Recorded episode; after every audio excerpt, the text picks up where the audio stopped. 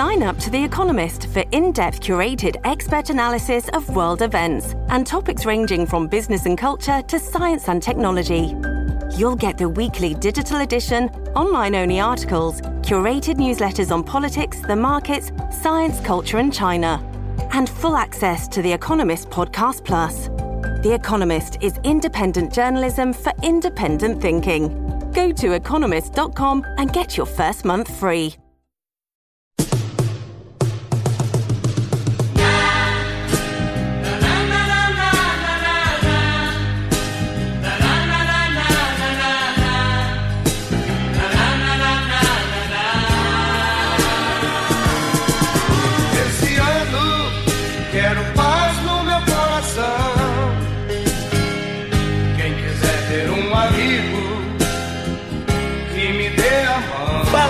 Galera, estamos aqui pro especial retrospectiva, um dos episódios do fim do ano que a gente faz dessa desde a primeira temporada. Então, vambora, né, Gustavo? Que a gente tem muita coisa, aconteceu muita coisa esse ano e o esquema, vocês já sabem, é aquele que a gente vai migrando de presente para passado, presente para passado. Salve ouvinte, salve JP, aqui é Gustavo Rebelo e a gente tem que falar mesmo de 2022, cara, não dá pra pular.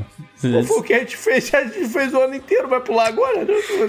Pois é, então vamos fazer o seguinte, JP, pra ajudar a gente aqui na retrospectiva, mais uma vez a gente traz ela, a demonóloga, historiadora, agora professora da UNB. Salva de palmas para Tupá Guerra! Oi, gente. Nossa, vocês não têm noção. Eu ainda acho incrível. De professora da UNB. Eu falo, ah, meu Deus, eu sou professora da UNB. Olha isso. E tá indo pra Noruega, pessoa muito chique. Pois é. É, e para ajudar a Tupá nessa missão aqui de fazer a ponte com o passado, a gente trouxe ele que também é historiador, mas ele que também é chegado aí nos ocultismos. Seja bem-vindo mais uma vez, Marcos Keller. Saudações para todos, muito obrigado pelo convite novamente. Vamos falar deste ano incrível, que foi novamente 5, 6 anos em um só, né? Exatamente. Pensei que, você, pensei que você tava se referindo a 1396. Não? Eu vou te falar que eu tô ansioso por um ano em que nada aconteça. Tudo que eu quero, nada, nada. Puxa umas cartas aí, conta pra gente. Legal, vamos embora pro programa então. Bora pro programa, JP, que a Tupá dá aula amanhã.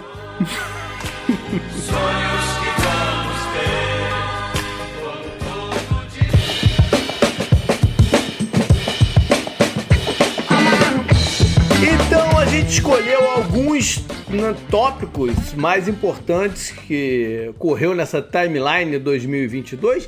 A gente vai mais ou menos dois deles por mês. Começando então janeiro 5, quando lá no Cazaquistão ah, rolou manifestações e foi tocado o estado de emergência. O primeiro-ministro Askar Mamin renunciou. Foi uma confusão danada, né? Enfim, acabou que tinham várias notícias vindas de outros né, influências externos podiam estar tocando ó, fogo nessas manifestações, né? Botando fogo nelas para que elas acontecessem. E foi uma das histórias desse comecinho do ano. É, exatamente, JP. Não deu pra gente falar desse assunto porque a gente tava de férias ainda, mas a gente tava de olho, isso era um prenúncio do que estava vindo aí por 2022, né? Agora, fazendo aquela ponte com o passado, falando em manifestações e povo, né, pessoas revoltadas, a gente vai pra 5 de janeiro de 1477, quando rolou a Batalha de Nancy. O exército do Duque da Borgonha, Carlos o Ousado, e seu vasto exército, né, foram reunidos ali em torno do Duque de Lorena, René II. Enfim, aí as coisas acontecem. Quem que vai explicar a Batalha de Nancy pra gente? Só um momento básico de dizer que, Carlos, eu adoro. Eu acho que a gente perde muito no mundo com o fato da gente não usar mais guys títulos, epítetos pros líderes, né? Verdade. Porque Concordo. Carlos, o ousado, é muito bom. Trump, o laranja, né? Coisas assim. É, E em francês fica ainda mais bonito, né? Porque é Le Hard ou Le Téméraire. Olha chique. Olha só. E os inimigos chamavam de Le Terrible. Olha aí. Não, eu descobri que tem o, o Pepino o Breve, ele era lá o, o avô, aí tinha o, o Pepino o Corcunda, e aí tem o Pepino que não tem epíteto. epíteto. Quase foi pra pauta esses caras. Ele é só o pepino. Ele é só o Pepino. Exatamente. Eu adoro o pepino, é porque é uma tradução de Pepin, né? E Isso. Exato. pro português e fica muito bom e muito ruim ao mesmo tempo. E acho É que é por perfeito. isso que fica tão maravilhoso. E o fato dele ser baixinho, né, e chamar de o breve é maravilhoso. Sim. Vamos lá, e só pra constar, a Batalha de Nancy, que é essa batalha que a gente tá falando aqui, foi uma batalha que terminou com a derrota e a morte do Bold, né? Que aliviou um pouco a Europa das ambições que o Duque da Borgonha tinha nesse período. E, ainda mais pra frente, vai continuar algumas lutas, algumas tretas, porque o maior beneficiário desse processo todo foi o Luís XI, que depois ainda vai ter outro conflito, na onde o nosso querido ousado vai tentar conflitar de novo. Muito bem. Luís XI foi o San Luís? Ah, tipo Acho isso. que não, né? É, eu, eu confundo os Luiz. Inclusive É. aquela piada, né, gente? Ah, é? Você gosta de história da França? Cita aí cinco reis da França. Louis, Louis, Louis, Louis, Louis. é. Legal. Vamos então para janeiro 16. A gente ainda tinha, pelo mundo todo, né, muitas restrições. Sim. Em se tratando de Covid, né, controle de eh, quem está vacinado, quem não tá, para onde tem acesso, para onde não tem, em vários segmentos, num deles no esporte. E nesse dia, o cara que era o número um do tênis, o Novak Djokovic, acabou sendo deportado da Austrália. Ele estava lá pro Alberto da, Austrália, um dos quatro né, eh, torneios do Grand Slam. E ele, que era um, é um anti-vax, né, notório anti-vax, acabou tendo problema fronteiriço né, na Austrália, ficou confinado no hotel e depois tomou o pé na bunda. É, eu acho que essa foi a última grande notícia de Covid a nível mundial, assim, que eu, que eu me lembro de ter visto esse ano. Porque depois entrou outras coisas, a gente vai falar de mais pra frente, mas é, ficou só na, uma atualização de contagem aqui, outra lá, e, e, sei lá, basicamente a galera parou de usar máscara e acabou esse negócio. É, a gente sabe que a pandemia continua, mas enfim. Não, eu acho que tem toda a parada da, da- ainda da China com a. Ah, sim, é Com a- exceção né? China, exceção a China, JP, você tem razão. Exceção a China com a sua política de Covid-0, claro. Ah, fazendo a ponte no passado, né, já que Djokovic foi banido, a gente teve uma outra parada aqui que foi banida, que foi no dia 16 de janeiro de 1605, né, a primeira edição ah, de El Ingenioso Hidalgo Don Quixote de la Mancha. Né, o livro número 1 um de Dom Quixote, de Miguel Cervantes, obviamente, foi publicado em Madrid, na Espanha, só que Dom Quixote foi banido da Espanha em 1640 por expressar crenças luteranas, vê se pode. Como ele ousa. Muito né? ousado.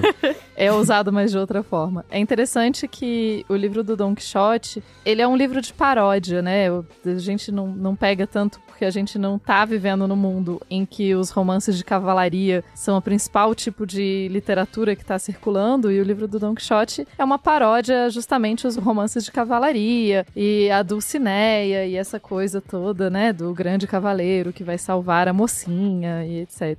E claro que a Espanha é um país muito católico, né, e que se eh, coloca sua identidade muito atrelada ao catolicismo, vai justamente em 1640 a gente ainda tem, embora a reforma já tenha acontecido há um tempo, você tem a contra-reforma católica e você ainda tem uma disputa muito forte entre crenças luteranas que acabam mostrando também forças, né, da Alemanha e Dom Quixote foi banido por um tempo, mas logo depois ele volta a ser aceito, a própria monarquia vai financiar uma grande edição em 1777, então logo logo ele volta a ser elogiado e volta aos círculos como um dos livros mais famosos da literatura espanhola. Muito bom. E quando é que ele foi abraçado de volta? Porque hoje é um dos grandes símbolos da, da- essa, essa obra, um dos grandes símbolos da Espanha. Demorou pra ser. eh, Não, não, não precisa do ano, não. Só, só demorou ou foi. Não, não, não demorou não, menos de, eu acho que ele fica uns 50 anos, talvez menos até, banido. É que começa a fazer sucesso fora, né? Uhum, exato, ele tem isso. Você Começou a traduzir, a galera queria vender o livro também, então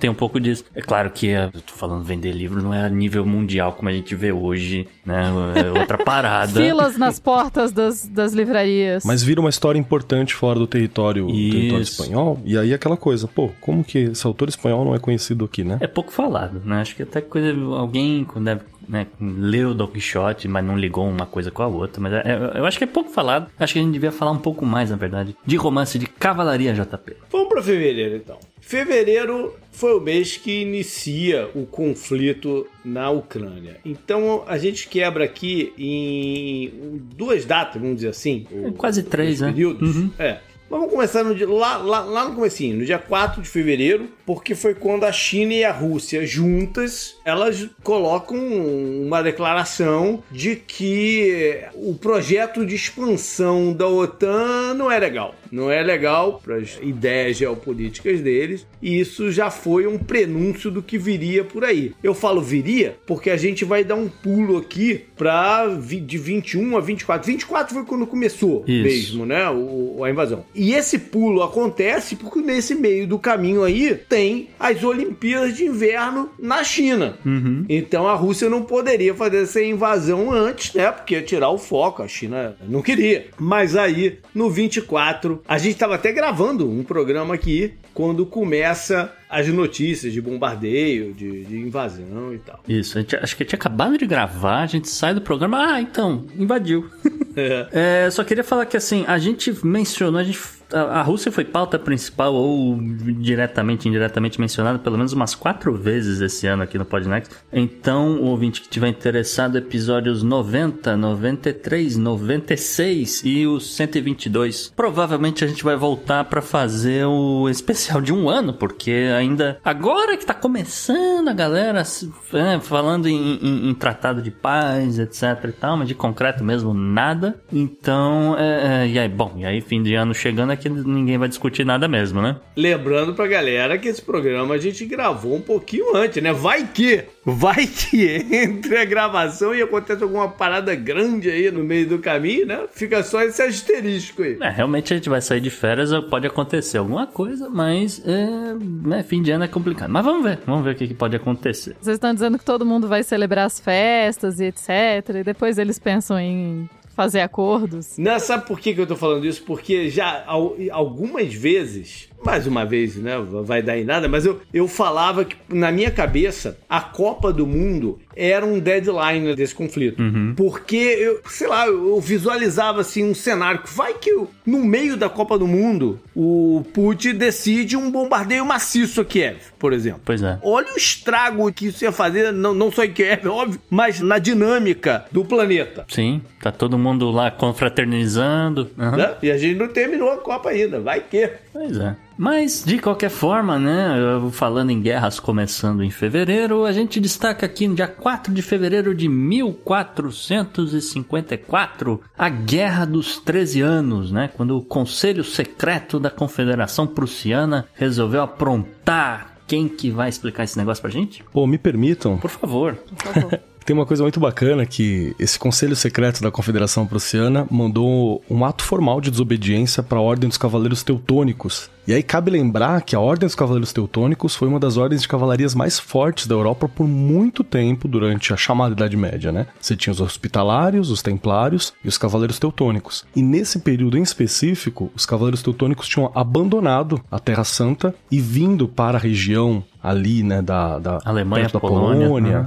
da Alemanha, dessa região, e tinham montado um estado. Era um, o estado dos Cavaleiros Teutônicos, era isso. Eles tinham tomado aquele espaço, o estado da Ordem Teutônica, e isso tinha uma, uma, uma, série de problemas. E a Confederação Prussiana era um grupo de cidades que estavam ali próxima, que a galera se juntou, sabia que não tinha como enfrentar de frente essa ordem específica, porque tinha muitos nobres, clérigos, gente importante e autorização papal para exercer poder ali. Então esse grupo secreto, que tinha que ser secreto, senão né, a ordem te estipava da, da existência, atacou de sopetão várias bases da ordem teutônica e conseguiu sustentar a guerra por um bom tempo nesse processo, né? E a ordem, por fim, ela ela só vai começar a declinar de poder cerca de 75, quase 100 anos depois, na hora que um grão-mestre vira luterano e abandona a ordem e fala assim: não, agora eu vou ser só duque mesmo, não quero mais ser grão-mestre de nada. Oficialmente, a ordem perde todos os territórios com a conquista do Napoleão. Ah. E ainda hoje, os Cavaleiros Teutônicos existem como uma ordem, tipo um Rotary Club, só que com mil anos, né? Sensacional. Agora, agora, agora eu fiquei com uma certa dúvida aqui. O Keller tem origem prussiana? Eu tenho o Keller, o Keller é da Polônia. Ah. É, entre Polônia e Transilvânia. Polônia ou Transilvânia, tá na região ali. Ih, caraca, agora pera aí, O deixa, eu- deixa eu ir lá na cozinha pegar um alho aqui, cara. Deixa eu me ensinar, ficar aqui mesmo. É. Beleza, vamos pra março. E em março, a gente já vinha notando um movimento né, na América Latina de eh, eleições pendendo para a esquerda. A de março é representativa porque o Chile é um país em que a direita né, tinha um pé muito forte, mas o Gabriel Boric acaba vencendo o pleito e se torna o presidente do Chile. O mais jovem da história do país, né? Tem aquela brincadeira que a gente falou do, do Pokémon que ele recebeu. e ele é o primeiro aí nascido durante a ditadura militar, né? Ele não era antes, é, anterior à ditadura e tal. Então, enfim. Ele não teve, então, o desprazer de conviver com o Guedes do, dentro da, da, da- Ah, do com governo certeza. chileno. Com certeza. Agora, no dia 11 de março de 222, ó, 222, nós estamos voltando lá em Roma. Agora tu foi longe, agora tu foi Eu longe. fui longe aqui, vamos ver. Eu tô testando os historiadores, JP, olha só. Porque teve também realmente uma pessoa que assumiu aqui o, o, o poder na, na- em Roma, mas é por quê? Por que, que ele assumiu? Porque o imperador romano, o, o Hélio Gábalo, ele foi assassinado junto da mãe, né, a, a Júlia Soêmias, e acabou substituindo pelo primo. Só que o primo, JP, o Severus Alexander, tinha só 14 anos. E como eu sempre digo, sempre que uma criança, um pré-adolescente, vamos dizer assim, assume, dá ruim, né? Dá ruim, sempre dá ruim. Então, eu vou usar meus poderes de historiadora da antiguidade aqui. Estamos contando com eles. O Hélio Gábalo é um cara super interessante. Inclusive, ele também tinha assumido aos 14 anos. E Ó. ele é morto em 22, quatro anos depois. Ele é assassinado aos 18. Então ele tem aí um reinado de quatro anos. E ele conseguiu ser interessante entre os 14 e os 18? E os 18, não, é porque assim, primeiro que a origem dele é interessante. A mãe dele, a Soêmias, ela era da Síria. Hum, Então ele tem uma tradição, ele é muito relacionado à Síria. Inclusive o nome Heliogábalo é o nome de um deus. Esse nome ele não usava enquanto ele era imperador. Esse nome é um nome póstumo. hum. O nome de imperador dele mesmo era Vário Ávito Baciano. Quer dizer, Vário Ávito Baciano era o nome de nascimento dele. Como imperador, ele se colocou como Marco Aurélio Antonino. Ele é justamente da dinastia Severa, que é uma das dinastias, né? E por isso que ele é o Severus Alexandre, que é o primo dele que assume, também é da mesma dinastia. Com relação à idade, né? 14 anos, 18 anos, não sei o quê. É porque essa galera não tinha TikTok, essa galera não tinha Minecraft, essa galera não tinha é, é, Netflix, então não tinha muito o que fazer, né? O pessoal estudava e ia pra trabalhar. Então, É. Mas era, assim, dentre os imperadores romanos não é tão comum, assim, ser imperador tão cedo. Porque em 222 a gente já tá no que os historiadores às vezes chamam de declínio do Império Romano. Então já tá um pouquinho mais bagunçado. E de certa forma, nessa época, ser proclamado imperador era uma sentença de morte, assim. Todo imperador era assassinado por alguém eventualmente. Mas o, o Heliogábalo é legal porque... O que, que ele tem de tão interessante? Porque eu acho ele tão interessante. Ele traz justamente por causa do lugar que ele foi criado, ele foi criado no que hoje a gente chamaria de Síria, né, em Emesa, e ele foi sacerdote do deus Heliogábalo, que é uma palavra, uma versão latinizada de uma palavra semítica, Ilah Hag Gabal, que seria o deus da montanha. Ele é um deus solar, ah, quando ele assume o poder, na verdade ele tinha causado já muito nesses quatro anos de governo, porque ele é, ele é conhecido pelos escândalos sexuais do governo dele. Ah, é, é. você sabe que eu tava me Ah. coçando pra falar isso, porque quatro anos como imperador dá tempo de você programar uma quantidade boa de orgias, né? Isso, foi basicamente o que ele fez. Por isso que os caras assumiam, aceitavam assumir a parada, é, né? com 14 anos eu nem dá pra julgar o cidadão. E se ele conseguiu deixar envergonhada ou surpresa a sociedade romana, ele tem meu parabéns. Então, Keller, mas é porque assim, né? Como que ele conseguiu deixar envergonhada a sociedade romana? A princípio, ele tinha quatro esposas. Ele casou quatro vezes, o que na moral romana não fazia muito sentido. Uma dessas mulheres era uma virgem vestal. Então ele, né? Não respeitou o, toda a questão das virgens. A parte da virgindade, né, do Vestal, né? Isso, ele casou com a Virgem Vestal. Não, não era, não sei, as, as Virgens Vestais costumavam ficar inclusive isoladas, elas não, né, elas não casavam. Uhum. Além disso, ele era conhecido também por dar presentes muito maravilhosos para os homens da corte dele, com quem ele também teoricamente tinha, é, a- eles também É. era amante deles, então, né? Hum. Mas só isso não escandaliza. Isso não escandaliza. Não, isso não escandalizava, mas es- escandalizava o, o- o- a troca de favores. E, teoricamente, tem relatos que dizem que ele também se prostituía. Ah. Então, que pode, inclusive, ser alguma coisa de alguma questão sagrada, enfim. Mas ele acabou. O, o comportamento dele como um todo chocou os romanos. Então, vocês têm noção de Entendi. como que esse homem era, Vou né? fazer, vou mandar fazer a camiseta Hélio Gábalo YOLO. Né? Exatamente. E daí ele, ele, era, ele era conhecido basicamente tipo, pela excentricidade, pelos, pela decadência, né? No sentido, tipo, muito luxo e muita coisa. 14 anos. Dá poder ilimitado pra um menino de 14 anos, pra você ver que plano bom é esse. Não, com certeza.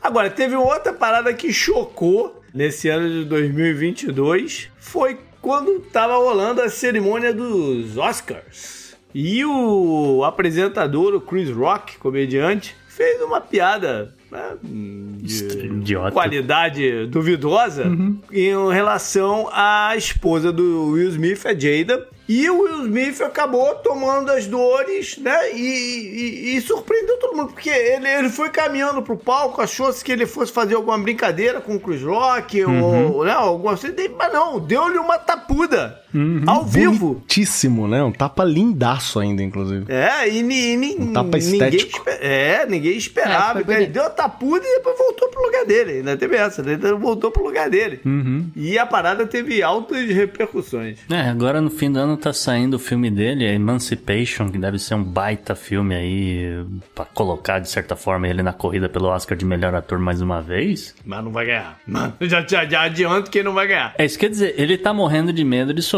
algum tipo de boicote aí da academia, etc, pela atitude dele. Vai acontecer. Ele tá fazendo uma, uma campanha danada aí pra, vamos dizer, colocar uns panos quentes. Ele, ele pediu desculpa, ele falou que ele errou. Ele tá, tá um marketing forte por causa desse filme aí. Mas não, vai ser o suficiente. Não. É, eu, eu particularmente também acho que não, mas enfim, ele tá tentando, né, JP? Tem só, né? Aquela coisa. Agora, você não falou a data, que foi dia 27 de março. Agora, Ah, sim, 27. agora fazendo uma ponte aí com ah, alguém aí que quebrou barreiras aí, que eu não diria que chocou o mundo, mas que chegou aos extremos, né? A gente volta para dia 27 de março de 1513, quando o explorador espanhol Juan Ponce de León chegou ao extremo norte das Bahamas, né? Sua primeira viagem à Flórida, na verdade, mas ele parou nas Bahamas. Exato, ele foi o cara que praticamente fundou, né, o a, a primeiro povoado dentro do território da Flórida. Inclusive, diz a lenda que foi, inclusive, ele que deu o nome de Flórida pela quantidade de flores Sim. que tinha no lugar. Azaleias. Uma coisa que eu preciso...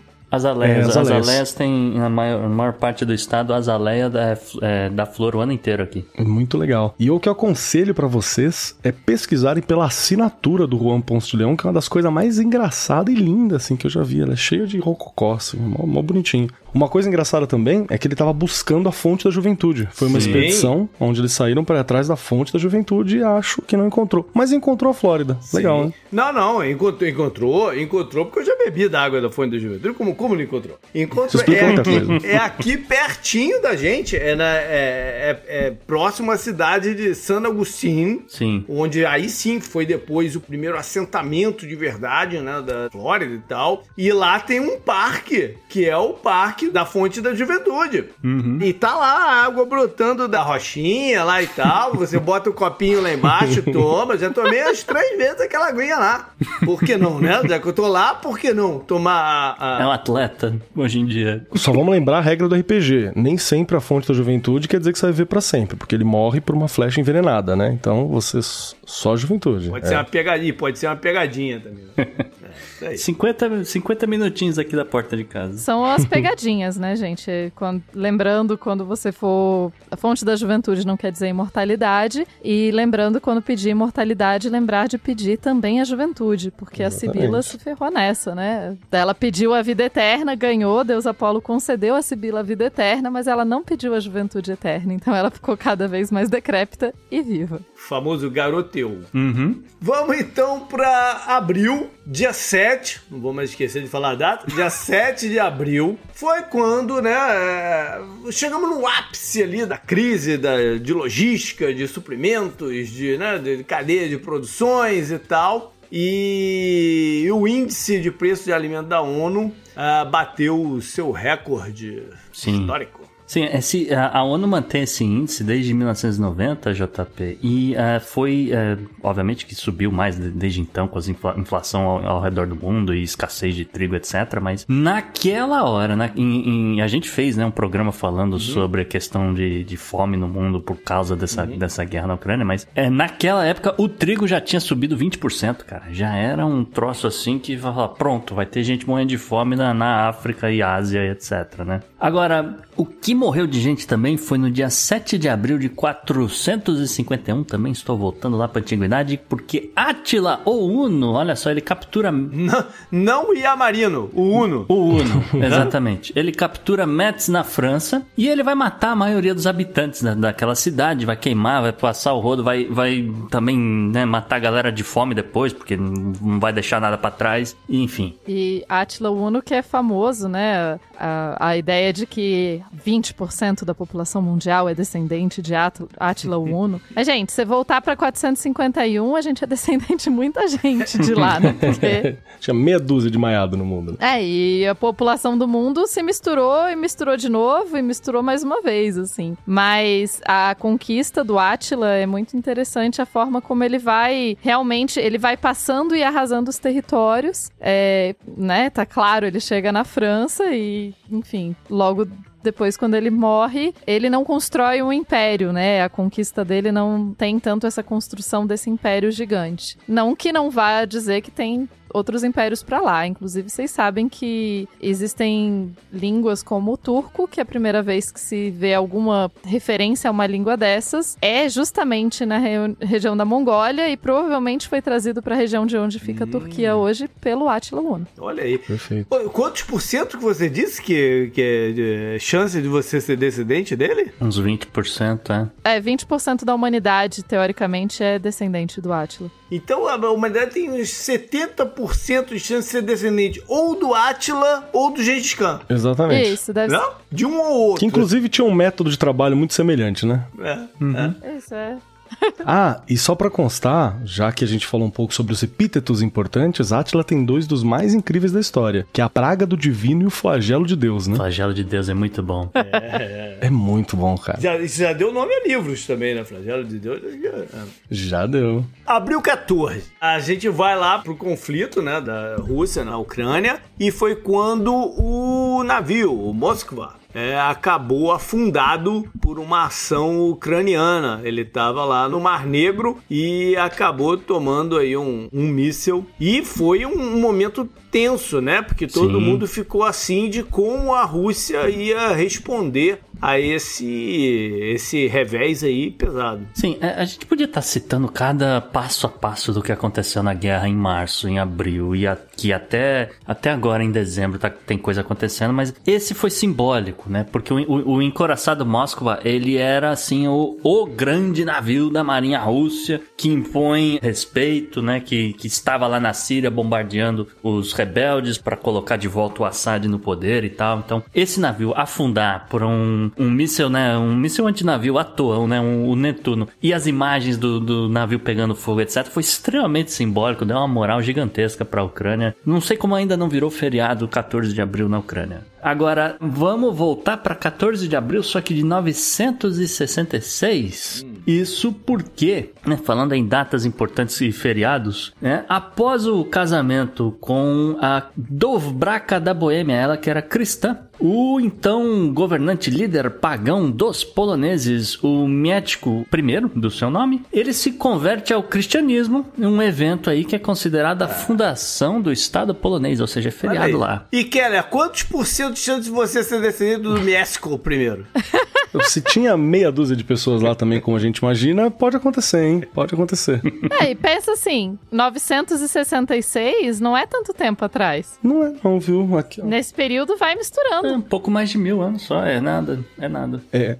E aí é legal lembrar que foi tido esse momento como a grande a fundação, né, do, do Estado da Polônia como um Estado moderno para a época, né, para usar esse termo assim, como uma coisa recente, não aquele agrupamento de pagões como eram utilizados, né? Se, se pensou entrando naquela ordem política do cristianismo, do catolicismo como como estava organizando a Europa. Isso é uma coisa que foi muito importante. E um detalhe legal é que o nome em português, se eu não me engano, do Mieszko é Mieczyslau. E aí aquela mania Ah, de sim. que líderes políticos, nobres e pessoas importantes têm o nome traduzido para a língua depois que morrem. Então, por exemplo, nossa querida rainha, né, a dona Elizabeth, agora é Isabel. Olha aí, é mesmo? É só depois que morre? Que... Depois que morre. é? Por isso que você tem tanto Carlos, tanto e Charles agora. Bacana. Apesar de que eu vi nos jornais, a gente vê os caras traduzindo, mas é, é que oficialmente, o que ele tá dizendo é, oficialmente é só depois que morre, realmente. Portugal eles traduziram pra Isabel ou Elisabetta? Isabel, Isabel. é, Isabel II. Vamos lá pra maio, então.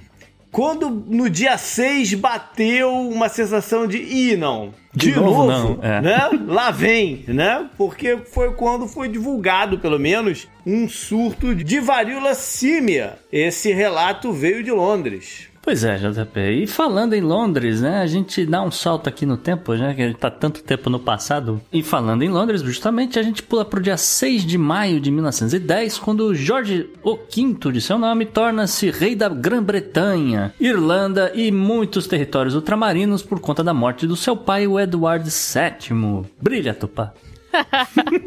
Então, né? Jorge V aí, que por sinal era o cara que era. Sério, vocês verem o Jorge V e o czar da Rússia, o Nicolau, nesse período, troca de roupa e fala. E as É pessoas acreditam né? que é o outro. Ou gente parecida, eles eram primos, né? A- Temos aí justamente ambos netos da avó da Europa. E engraçado, eu tava, eu tava. Sabe que eu tava lendo uma parada sobre isso semana passada? O quanto eles até eram amigos. Sim. Porque o, o, o pai dele não gostava do Tsar, do Nicolai. Mas o, o, o, o primo, que no caso era o, o George, eles tinham um relacionamento além de tudo, né? Tem, tem foto dos dois juntos e é, É? é realmente impressionante como que eles parecem. Inclusive, Nicola, Nicolau, o Kizar, Nicolás, que tem fotos da bunda dele desnuda que estão disponíveis na internet, viu, gente? Incrível, eu precisava dessa informação. Tem nudes, tem nudes de- do Kizar. Ele inventou o nude. Você tava falando pra mim que Nicolau inventou o nude. Não tô dizendo que ele inventou o nude, eu disse que tem fotos dele desnudo. Eu acho que as fotos foram, as fotos foram tiradas no momento que ele tava ali tomando banho de rio com a galera e tal. Não era, não era nudes, nudes. Paparazzi, paparazzi, então. Vai paparazzi, Isso, é mais então. paparazzi. Entendi. É, mas o Jorge V que vai ser o cara que vai conduzir a Inglaterra durante a Primeira Guerra Mundial, vai ficar no comando da Inglaterra até a sua morte em 36 e, né, não podemos dizer que foi o, o comando mais brilhante, né, porque afinal a Primeira Guerra Mundial, nada que seja relacionado dá pra dizer como brilhante, né? E terminou, e ele termina a vida dele com desgosto, né? Com o filho dele casado com a americana lá e Isso. tal. É, ele tinha. Aí o segundo, ele tem que falar com o segundo filho dele que acaba assumindo, né? E daí... Ele- ele- eu acho que ele não ficou sabendo disso, mas, mas de qualquer jeito, ele tava no desgosto. ali. Mas assim, ele conhecia o filho dele que casou com a americana e que era e que era simpatizante nazista, né? Exato. Então, Hum, é complicado. É isso. Bom, vamos lá então pro dia 9. É, vocês vão lembrar de repente de umas imagens da, da, da família do ex-primeiro-ministro do Sri Lanka, o Mahinda Rajapaksa, correndo em direção ao navio cruzeiro que tava lá parado e tal, né? Dinheiro voando. É, foi quando eles fugiram de lá, porque senão o povo ia invadir o palácio de governo, porque a crise era grande. E ele se manda, ficou até uma parada de pra onde queria, né? As pessoas não, não, os pais não queriam aceitar muito. Ele acabou indo pra, pra África, foi pra Madagascar, não foi que ele foi? Sei lá, foi. ele foi pra algum lugar, mas... Dubai, aí depois É, ele foi pra ele ficou- Indonésia, aí a galera na Indonésia tava protestando, falou, não, volta pro Sri Lanka, seu miserável, você vai cumprir aí, você, você tem que... É, foi, foi uma fuga meio maluca. Uma fuga muito louca, JP. O fato é que o Rajapaksa caiu, porque né, a, gente, a gente vinha avisando: olha, tá acabando dinheiro, os países estão vindo numa pandemia, já não tinha muito dinheiro, uma, uma galera que muitas vezes depende de turismo e tal. E é, complicou, complicou e acabou gasolina. Lembra que tinha crise de gasolina também.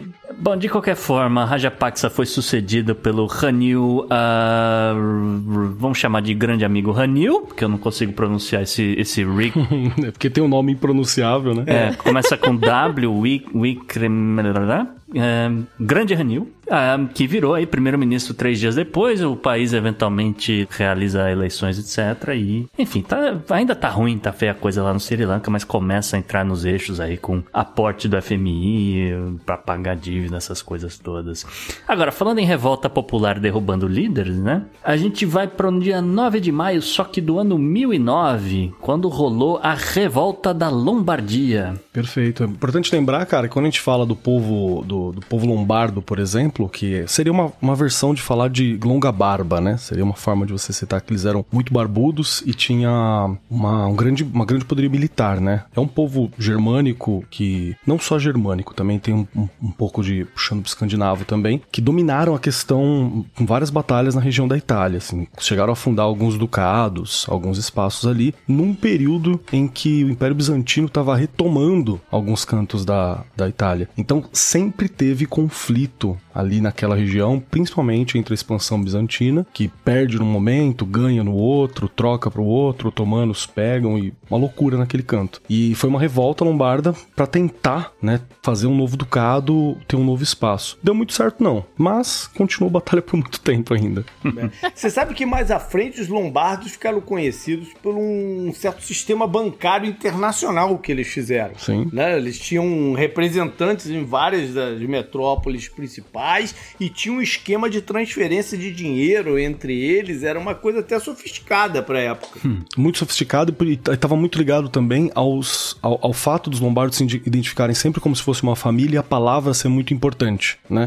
Então você não teria não tinha problema nenhum na confiança da relação de dinheiro, da relação de posse, né? Provavelmente porque eles matavam os caras, né?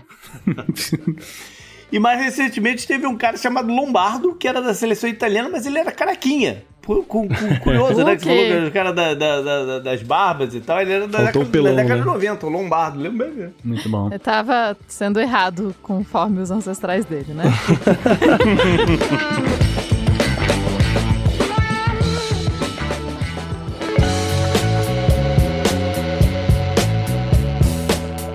Vamos pra junho, então. Dia 19, quando rolou o... Ah, aqui sim. O, o segundo turno do que eu vinha falando ser uma das eleições mais importantes desse ano. A da Colômbia. Né? E acabou Simbólico. com a vitória histórica do Gustavo Petro. E quando eu falo histórica, é porque a Colômbia nunca teve um representante da esquerda é, no topo, né, como, como, como, como presidente. E o Gustavo Petro é um desses caras que davam, dão esperança pra gente, né, do, do- de que dias melhores aí vão vir pra América Latina. Ou pelo menos de que a democracia tende a funcionar, vamos dizer assim, né? Ele justamente derrotou o mega empresário, ex-prefeito de Bucaramanga, o Rodolfo Hernandes Soares, né? Foi uma eleição até fácil pro, pro Gustavo Petro, que, né, a gente, foi, a gente destacou aqui em mais de um momento, porque ele fez um senhor discurso na ONU sobre a questão da guerra às drogas, etc. Acho que foi um dos grandes momentos desse ano, inclusive, esse lance. Agora, falando aí em, em democracia, JP, tem uma data aqui muito importante também, foi o 19 de junho, só que de 1865, que aqui é, é uma parada até um pouco mais. é, ganhou um pouco mais de força recentemente nos Estados Unidos essa data, né? Porque foi assim, é dois anos depois da proclamação da emancipação, né? Que o, aquela coisa da, do, da 13 terceira emenda, um, o grande resultado aí da, da, da guerra de, de- da guerra civil americana e tal. Mas o que aconteceu, né? Você leva um tempo para implementar a, a, a nova ah, regra, vamos dizer assim, e os donos de, de, de escravos justamente aproveitavam para deitar e rolar em cima desse negócio. Então, particularmente ah, nesse caso aqui, a gente está falando da última vez que os, os escravos ah, eram escravos de fato em Galveston, no Texas. Por sinal, conheço, eh, não tem grandes coisas lá. Mas de qualquer forma, eles são oficialmente informados que agora eles estão libertos, que eles não são mais escravos e tal. O aniversário foi né, oficialmente comemorado né, no- pelo Texas e outros estados que também observam essa data como o chamado Juneteenth, né, que é um feriado aí nos Estados Unidos de, hum, Seria o Desde 2021. equivalente do Brasil do 20 de novembro, que é o da consciência negra, que é, que é, que é como é chamado no Brasil hoje, né? É, É um ele pouco isso, funciona sim. Uhum. parecido, o, o June, Juneteenth. aham. E é, é essa coisa, né? Que algumas pessoas podem usar a desculpa de não, mas é porque nessa época as notícias demoravam pra chegar e tal. Mas no caso foi, foi mesmo os. É migué, os- né, Foi um migué que os, os proprietários de escravos deram justamente pra. Não, que isso, não, nem tava sabendo, né? Aham, não tava sabendo. Tava sabendo sim. Uhum. E eu acompanhei muito, especialmente pelo, pelo mundo da costura histórica. Olha aí. É, porque eu, eu gosto de costurar e eu acabo acompanhando bastante. Teve muito debate esse ano, ano passado, justamente pelos como celebrar e como, como todo um grande debate sobre faz sentido você, pessoa branca, sair vestido de senhor de escravos numa casa de uma plantation, né, de um de um lugar em, um lugar que foi simbolizado que trouxe tanta morte. Uhum. Será que faz algum sentido isso? Não faz, obviamente não faz. Mas teve todo esse debate, especialmente na época do Juneteenth. Inclusive, e- e- esse é um debate até mais amplo, porque aqui nos Estados Unidos tem muitos pontos turísticos que, que é, é, na- de antigas plantations. Sim. Eu acho meio estranho. Eu acho meio estranho essa questão de visitação a, a- a essas plantations. Eu já fui a uma e a duas e, e acho estranho. Acho muito É estranho. estranho mesmo. Falta um pouco daquele olhar do dark turismo, se for fazer turismo, sabe? Que é deixar claro que teve morte, que teve Exato. peso, né? Que não, que não é Bridgertown, né? Exato. É, é um passeio muito light. Pra o que foi, É. sim. Tem um restaurante muito bom em Jackson, Mississippi, que é numa casa desse- de um desses grandes proprietários, etc. A comida é excelente, só que você não tá indo lá com nenhum pesar de que, ah, meu Deus, esse cara era um desgraçado aí que matou um monte de gente, que tava realmente. É, esse tipo de coisa, mas, ah, sabe, é coisas do. História Ah, não, dos Estados reflexão. Unidos. Zero reflexão, né? Exato. E o, o debate, ele não pode ser transportado diretamente para o Brasil, porque aqui tem vários outros contextos. Mas e a gente tem aqui em Vassouras, por exemplo, que tinham pessoas, tem fazendas históricas, né, fazendas antigas, e que estavam fazendo visitações em que você podia pagar e ser servido por pessoas negras vestidas Olha. de escravos. Cara, Olha é- que agradável. Bom gosto, hein? Aí já. é- Aí já é parada do Brasil que estica a corda ao extremo, né? É. Você já O tá. Brasil dobra a aposta, né? É isso que É. o Brasil faz. É, hold, my beer. Putz, grila. Vamos lá então para junho e 30 com mais um capítulo da novela que é o Parlamento de Israel. Mas, né, nesse dia ele foi dissolvido e logo depois então o Naftali Bennett sai da função de primeiro-ministro e entra o Yair Lapid. É, ele entra pra esse cargo tampão e eventualmente vai marcar eleições, vai sair em campanha, etc. A gente fala mais das eleições mais pra frente.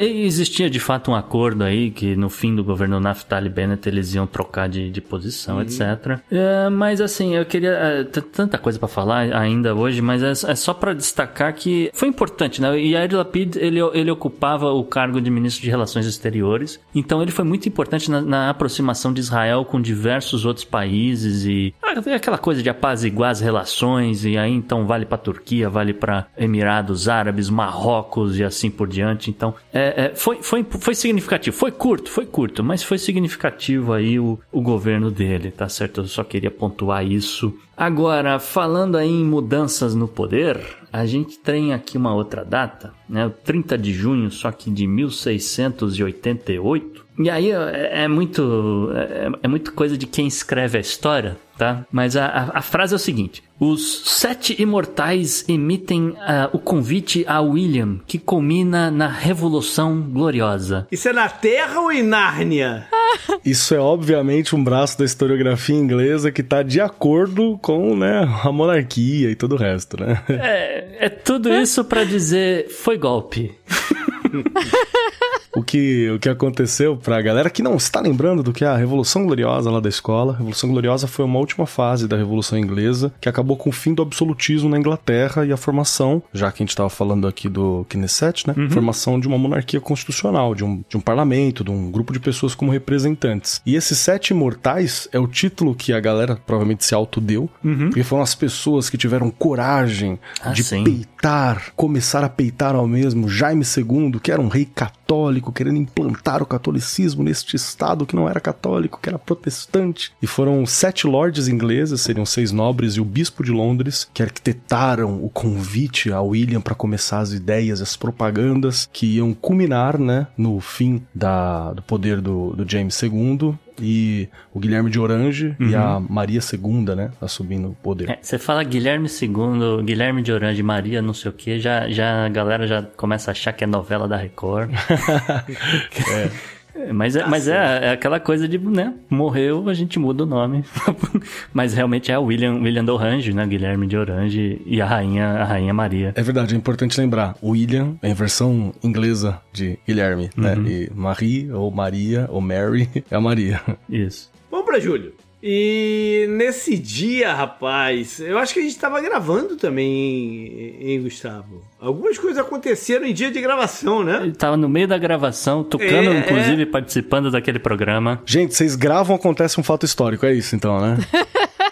não é? é? Que coisa, né? Não, a minha teoria é que todo dia 8 desse ano inteiro aconteceu alguma merda, tá? Esse aqui foi no 8 de julho, mas se você olhar os outros meses, inclusive que o último programa que a gente gravou é no dia 8 de dezembro. Olha aí. Tá Big Data, hein? Uhum. Vai dar pra analisar isso tudo depois. É, eu... é, os historiadores que gostam dessa parte de gráficos vão ficar felizes. Isso. Mas nesse dia aqui foi quando o ex-primeiro-ministro do Japão, o Shinzo Abe, foi assassinado por aquele fanático lá. Isso, é, foi, inclusive, é, lembro até hoje, né, a gente tinha acabado de gravar com o Tucano, a gente tinha acabado de, ah, vamos exportar, não sei o que, o cara começa a mandar no zap, mataram o Shinzo, o Shinzo Abe, o Abe Shinzo, cara, mataram o cara, puta merda. Isso que aquilo, né, e é, realmente foi uma, uma parada chocante, porque realmente a Abe gozava aí de algum prestígio internacional, as pessoas eram, conheciam muito ele, lembravam ele lá como Super Mario na, nas Olimpíadas eh, no Rio de Janeiro, entrando pelo cano, aquela brincadeira que eles fizeram e tal. Aí ele entrou pelo cano na vida real. É, ele era uma figura importante aí dentro do Partido Democrata Liberal Japonês, que não é nem democrata nem liberal, é extremamente conservador. E ele que meio que tava, né, fazia as, as ligações entre as facções, que senão os caras iam se matar, né? Essa é a verdade. E a perda dele foi muito grande, foi muito sentida, tanto que levaram aí dois meses para enterrar o coitado, um presunto ficou um tempão na geladeira. Ah, agora, JP, desculpa aqui, mas é 8 de julho, né? Outro, a única outra data que me, me apareceu aqui foi de 8 de julho de 1497, né? Uhum. Que Vasco da Gama, primeiro conde de Vidigueira, embarca na primeira viagem europeia direta para a Índia. É certo, é, é, é uma figura importante. Essa viagem é uma, é uma viagem cheia de acontecimentos, né? E, e marca ali o caminho para as Índias e tal, marca o início de uma relação de Portugal com os mandatários lá da região que eles chegam. Tem chacina no meio, tem conspirações, tem de tudo. Isso dá novela. Isso aí, a gente tá falando de novelas aí dá novela. A viagem para dá novela. Hum, mais e... algum. Não, e é... é... É interessante que, enfim, ele vai dobrar o cabo da tormenta e transformá-lo em cabo da boa esperança, né? é, mudança de branding, né? Tem que rolar ali um, pois é, né? uma propaganda. Vamos deixar para as pessoas não terem mais medo de passar por aqui nesse navio. É. E Vasco da Gama, que era português e acaba os seus dias muito longe de Portugal, na Índia, né? Sim. Sim. Ele não volta para casa, né? Ele não consegue voltar para casa. Não é? Ele volta a Portugal e daí ele faz uma segunda viagem e daí é dessa segunda viagem que ele não volta. Tá Mas certo. isso também, já que o Gustavo resolveu me dar uma provocadinha aqui, isso também abriu caminho pro Vasco da Gama ficar migrando aí de primeira pra segunda divisão, primeira pra segunda divisão, passando ali por baixo. É uma homenagem. É. Aí depois você reclama que o Tanguy não quer mais gravar com a gente. Vamos lá então pro dia 11 de julho. A gente foi brindado com as imagens do novo telescópio espacial, o James Webb. E são imagens, pô, incríveis, né? Que esse telescópio consegue. é, Eu não vou dizer captar, mas eu eu vou, vou até usar traduzir pra gente visualmente. Sim, é realmente é, é espetacular aí o James Webb e isso é bom na verdade porque existia até então aquela coisa do saudosismo do telescópio Hubble, etc. Mas cara, não, não dá, entendeu? A tecnologia não dá mais. Eu respeito o saudosismo. Espero que, que consigam retirar. O Hubble nos trouxe imagens incríveis também. Com certeza, não, é, é histórico, há um carinho, é um, é um, é um satélite, né? Um satélite telescópio que está em, na cultura pop, em um monte de filme bacana e tal. E agora espero que aposentem de fato o Hubble aí, pelo menos uma réplica dele no Smithsonian, uma coisa dessa, para as próximas gerações, né? Aí eu separei duas efemérides, né? A primeira porque realmente é- houve uma coincidência, né? Que no dia das imagens divulgadas pelo James Webb, né? Coincide com o 11 de julho de 1801, quando o astrônomo francês Jean-Louis Pont faz a sua primeira descoberta de um cometa, né? E ele vai passar os próximos 27 anos, ele vai registrar mais 36 cometas, JP. Não é pouca coisa o que esse cara fez. Ele era um cometeiro. Isso, isso. Mas essa aqui é efeméride de astronomia, infelizmente a gente não tem nenhum astrônomo aqui para comentar. Então a gente pula pro dia 11 de julho de 1804, três anos depois, quando ocorreu aí o duelo de vice-presidentes dos Estados Unidos, quando, né, a Aaron Burr vai ferir mortalmente o ex-secretário do Tesouro Alexander Hamilton. Então você quer dar spoiler do show lá, do, do, do Hamilton? O galera? documentário, né? Documentário musical. Isso. do Hamilton. Eu ia dizer, documentário musical, assistam, que é, é, é É bacana. muito bom mesmo. E é, e é legal de. Acho que pra quem tá no Brasil, talvez não, não conheça todo o impacto do que foi o Alexander Hamilton, né? Que assim, além de ser um founding father, né? Um dos pais fundadores da nação, uma boa parte do que hoje você entende ou do que era o ideal da sociedade estadunidense, sociedade americana, saiu pela mão do Hamilton e seus amigos ali escrevendo, né? Sim. Construindo essa proposta. Inclusive sistema bancário, forma de organização, direitos, indústria. Então tem uma reflexão bem importante aqui. Acho que é até legal vocês verem o documentário musical, mas também dar uma olhada todos os conflitos que tinha entre o Aaron Burr e o Hamilton. Tinha muitos conflitos, um falando de um outro, outro falando do outro, um manda carta, o outro vai pra isso, o outro fala que a sua opinião foi desprezível e vai contra, fere a honra, até que acaba na última forma de diálogo, que é a violência. Sim. Né? E Com um, um desafiando o outro pra uma luta. E esse cara, ele, ele foi preso, mas depois foi solto, virou advogado lá em, É, que tinha em habeas Nova corpus, né? Né? É, é, Tem toda uma história interessante aí dele. É, tem também uma, toda uma história de como o Hamilton ganhou dinheiro com a política, etc. Que não vem aqui ao caso. No momento eu vou guardar para outro dia. Mas ele fez um esquema bonitinho para ele que ninguém, só foram descobrir muito depois. Foi, foi muito ligeiro. E aí tem o, tem o documentário musical que ignora todas essas partes. é claro.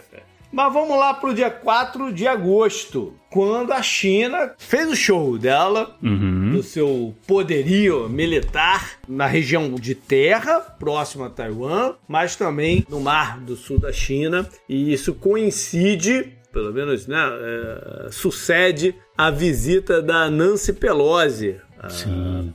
Presidente né, do Congresso do americano, que foi lá em Taiwan dar uma provocada também. É a líder de mais alta patente dos Estados Unidos a visitar Taiwan e foi extremamente simbólico, deu uma confusão danada com o vazamento da informação e assim por diante. Acabou que ela foi, pousou, tirou foto, fez, e aí a China teve que responder. E a situação continua tensa, né, de qualquer forma. Agora, falando em situação tensa, a gente vai pro dia 4 de agosto de 1578, rolou a Batalha de Alcazar al-Quebir, quando marroquinos derrotaram portugueses. Não o suficiente, o rei Sebastião de Portugal foi morto em batalha e o deixou o tio idoso dele, né, o cardeal Henrique como herdeiro. E isso aí vai gerar uma crise de sucessão em Portugal, que vai ser uma coisa muito importante. Se eu não me engano, nessa pegada aí de nomes, esse Sebastião era chamado Sebastião o Belo, não era? Olha, eu não, não vou, tô- vou procurar aqui, mas ó, quanto a Sebastião o Belo, eu não tenho certeza, mas eu posso dizer que ele subiu ao trono aos três anos de idade. É.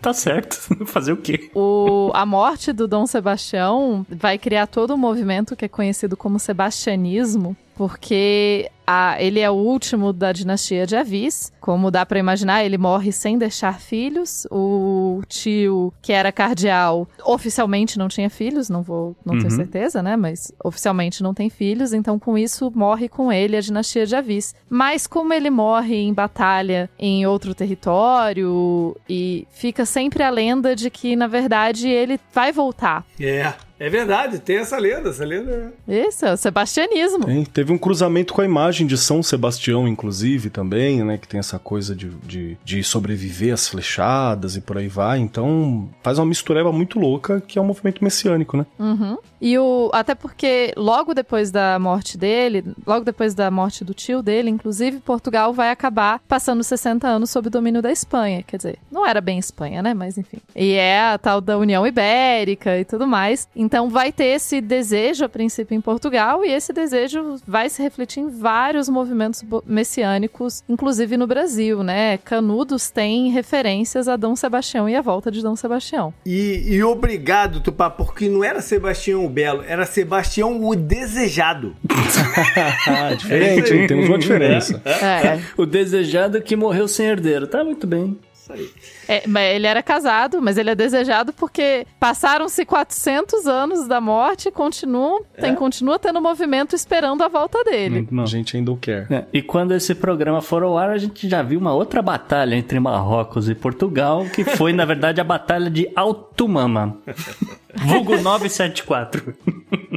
Vamos lá então pro dia 17 de agosto, quando aí o Gustavo já, já mencionou relações diplomáticas de Israel, que foi quando a Turquia e Israel voltaram a se comunicar de uma forma mais amistosa oficialmente. É, simbólico pra caramba, né? A Turquia do senhor Erdogan, que tá precisando aí se reeleger, tá fazendo aí, né, colocando panos quentes com todo mundo, com Israel, com Rússia, com Estados Unidos, com Ucrânia e quem mais quiser passar ali pelo Bósforo. E por que não, né, Israel? Que já que a gente tá aqui explorando petróleo em plataformas, é gás natural, principalmente em plataformas aqui, estamos vendendo pra, pra Europa direto, né? Por que não vender de, de Israel também, né? Então vamos fazer negócios e tal. É mais ou menos essa a ideia. Agora tem uma data bacana aqui, 17 de agosto de 1717, né? 17 17. Foi quando rolou a Guerra Austro-Turca de, né, justamente durou aí de 1716 a 1718.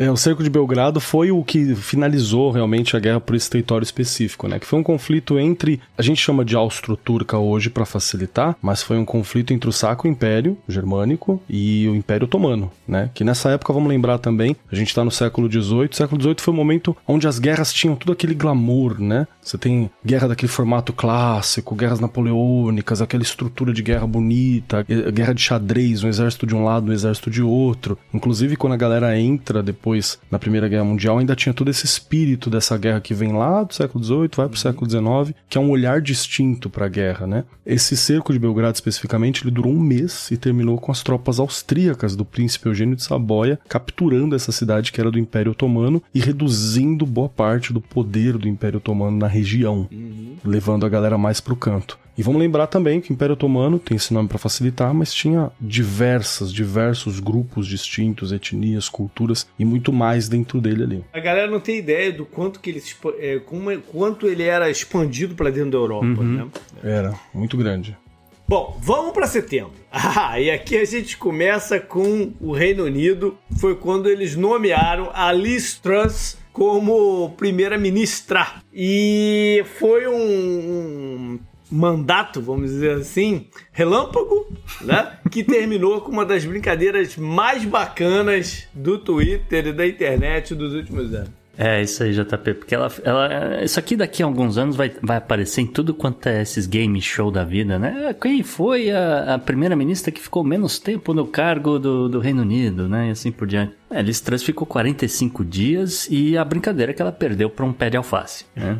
é... Isso foi depois, né? Já, já, já, já no fim. tava bem tumultuado que o cara veio na internet, colocou um alface e fez essa brincadeira, né? Exatamente. Aí enfeitava o alface, etc. A Liz Truss foi substituída pelo também conservador, né? O Rishi Sunak, que uh, acabou se tornando o primeiro descendente de indianos a, a ocupar o, o principal cargo do, do Reino Unido. É, não, não sei dizer a quantas anda a coisa, mas acho que não vai ser um Natal muito feliz aí, ou não foi um Natal muito feliz lá no Reino Unido. Agora, falando em, em substituições aqui no, no poder, no dia 6 de setembro, só que de 1930, né, o presidente argentino eleito democraticamente, o Hipólito Yrigoyen, ele é deposto aí num golpe militar e até onde eu vi é o primeiro, o primeiro golpe aí dessa era contemporânea na Argentina. E aí eu só coloquei isso aqui também para lembrar as pessoas que a gente uh, tivemos uma aula de história em cinco minutos com o Ariel Palacios. Ele passou por todos esses golpes que a Argentina sofreu para explicar a confusão que o país é hoje. É o Podnext 119. É, inaugurando né, essa, essa longa trajetória, essa longa tradição de golpes militares na Argentina. E ele, ele não só ele sofre o golpe, ele acaba renunciando, ele vai preso, ele passa dois anos preso na Ilha Martim. E logo depois ele recebe o indulto, mas ele morre no ano seguinte em Buenos Aires. E já o cortejo fúnebre dele é uma, um momento marcante para a população da cidade. Vamos lá para o dia 8 de setembro, quando alguns vão dizer até enfim, mas tá, foi quando morreu a rainha. Agora eu vou chamar de Isabel ou não? Vou chamar de Isabel. A rainha Elizabeth II, lá na Escócia, onde ela gostava muito de passar o verão. Sim e justamente assumiu o filho dela, o Charles III, e boa sorte para ele, né? Estamos aí de olho. Um, no dia, né, fazendo uma ponte aqui com, falando de, de grandes, grandes ícones da, da humanidade, porque rainha, rainha da Inglaterra, né, foi para mim, assim, a minha vida inteira você ouve falar da rainha, porque realmente ela, ela viveu aí até os 96 anos, né? Então, é, é, se torna um ícone. Aí ela assumiu muito nova, né? Ela ficou Sim. muito tempo como rainha. Então, é, acaba se tornando ícone, né? Então, nessa ideia de ícone, a gente vai para o dia 8 de setembro de 1504, quando o grande ícone de Florença, né, o Davi de Michelangelo, é inaugurado na Piazza della Signoria. Perfeito, perfeito. Cara, Michelangelo é um cara curioso pra você dar uma olhada, né? Uhum. Inclusive, conta-se que ele tinha até o nariz quebrado de tão chato que ele era que criticou um colega, o colega desceu a porrada nele na época de estudo. Então ele era um cara bem difícil, assim. Sim, é, ele era ele era muito mão de vaca, né, que a galera fala. Ele não emprestava dinheiro, ele ganhava dinheiro pra caramba, ele não gastava o dinheiro, ele ficava guardando aquele negócio. Não gastava, não emprestava, difícil com banho banho. Não tomava banho. E eu não sei se o JP sabe, o cara só comia queijo parmesão. Entendeu? Então, por isso que sobrava dinheiro na mão dele. Porque, pô, ah, eu tô sempre trabalhando, não dá o que fazer, me dá um pedaço aí do. Olha só, depend... dependendo do queijo parmesão, ele gastava uma baba ali, isso aí também. com relação ao, ao David Michelangelo, vocês me dão desculpa aqui, porque realmente eu, eu li um pouco de história uhum. da arte ultimamente. É, o, o, o, Davi, ele, ele era assim, era um pedaço de mármore que ninguém queria esculpir, entendeu? Era, era um, uma pedra que ela, ela tá apoiada assim de um, de um jeito que a galera olhava e falava, cara, se eu começar a esculpir o, o, o, o que, porque a igreja queria que representasse nessa né, ideia do, do Davi, do Golias, etc. Aí os, os, os escultores, uhum. os, os, principais, né, os principais artistas da época olhavam para aquele negócio e falavam, cara, se eu esculpir esse negócio vai quebrar, vai rachar, não sei o que, parari, parará. Aí o Michelangelo falou, olhou, olhou e falou, não, matou no peito, falou, eu resolvo, né. Aí essa parte da pedra que a galera tava meio desconfiada é, que poderia quebrar, rachar, etc, ser um, ser um maior caos no, por conta do dinheiro que, que, a igreja investiu, o cara meio que transformou isso na perna do Davi. E aí ele coloca o Davi numa posição tal que é, é, extremamente interessante, né? As pessoas admiram muito a peça por causa disso, porque ela está olhando para o horizonte, né? Segurando a, a pedregulho que o, que o Davi vai tacar na cabeça do, do Golias. E com essa ideia de que, olha, é você que está chegando aqui em Florença, cuidado que a gente está de olho e a gente pode, né? Se você bobear, a gente te pega, entendeu? É uma, essa ideia da concentração essa ideia de que você está preparado para uma batalha, entendeu? Essa era, era a ideia que os, os Medici queriam passar para a galera lá em Florença. Perfeito. E vale lembrar também que tem um estudo de ótica fenomenal na estrutura do Davi, que ele, ele se você olhar para ele no, na altura correta, né, na altura dos olhos, que é uma estátua grande, na altura dos olhos ele é cabeçudo, ele é bem cabeçudo. Sim. Por que que ele fez isso? Para que quando você olhasse de baixo, você tivesse uma estrutura ok, não parecesse com a cabeça pequena se ele tivesse seguido a proporção correta de um corpo humano. Então tem todo uma, uma um estudo de ótica mesmo, de como você vai observar para aquilo para apreciar, para permanecer com uma beleza específica. Uhum. O que mostra, de novo, o Michelangelo, que é o Michelangelo. O cara muito né? fora da curva. Também, muito e, fora da curva. É, fora da curva. E falava, não, vou fazer levando isso, vou usar pedra que ninguém quer uhum. e ainda vou xingar quem reclamar comigo que demorou. Uhum. Um outro detalhe é que a gente encontra o Michelangelo, a parte da escultura dele tá muito bem documentada. Sim. Nós temos muitas coisas pela metade para entender qual era o processo, tem muitas anotações, não tá só a estátua solta, né? Tem bastante coisa sobre os estudos para se realizar. Então, é por isso que Michelangelo até hoje é tão estudado e é tão profunda a certeza que a gente fala sobre a obra dele. Uhum. Bacana. Vamos pro dia 16. Foi quando aconteceu a morte da, da moça iraniana é, de etnia curda, né? Origem curda. A gente trouxe recentemente isso aqui no, uhum. no, no Podnex a Azamini uhum. e de lá para cá os protestos, né, por um mais igualdade, mais direitos para as mulheres tomou vulto imenso Sim e fez está fazendo diferença, né? Tem muita gente morrendo também, mas a gente está vendo aí uma, uma, história interessante ser escrita. É, e muita incerteza aí o que, que vai acontecer, massacre de curdos ou não, se o Irã vai atrás do, do Kurdistão dentro do Iraque, o que, que vai virar esse negócio, e continua em aberto, né? Agora, falando em incerteza, no, no dia 16 de setembro, só que de 1732, em Campo Maior, no Alentejo, em Portugal, uma tempestade atinge o arsenal português que ficava ali na região, e aí vai gerar uma explosão gigantesca e vai matar dois terços dos habitantes da cidade. Olha aí. E... A cidade de Alentejo, que você diz. Isso, é Campo Maior chama. É, e assim,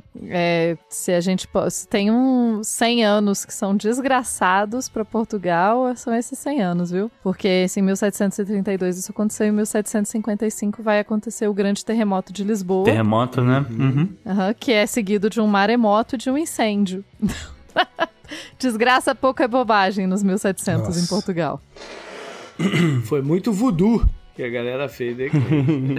Vamos lá para outubro. Estamos chegando lá no final do ano. Vamos pro dia 16 de outubro. Foi quando começa o 20 Congresso Nacional do Partido Comunista Chinês. E nesse dia, então, o Xi Jinping foi eleito para mais um mandato como secretário-geral do PCC. É isso aí, JP. E fazendo uma ponte, talvez tenha sido simbólico, talvez não, né? A gente sabe que o, as pessoas, né, pelo menos na China, tendem a ser um pouco mais supersticiosas, então, né, vai, vai saber. Mas olha só, no dia 16 de outubro, só que de 690, a imperatriz Wu Zetian, ela ascende ao trono da dinastia Tang e se autoproclama governante do Império Chinês. Exato. É bem importante lembrar que houve muitas mulheres importantes nas dinastias e no, nas, no, na estrutura imperial chinesa, como, como imperatriz, imperatriz consorte, regente, por aí vai. Mas a Wu Zetian foi a única que se proclamou imperatriz, foi muito criticada pelos intelectuais da época, porque dizia que isso era uma, algo que ia contra o confucionismo, a mulher no poder, e ela respondeu isso patrocinando o budismo dentro do território, que era para poder combater as ideias, né? Ela deu a, a aposta ali. E ela também disse que ela não pertencia à dinastia Tang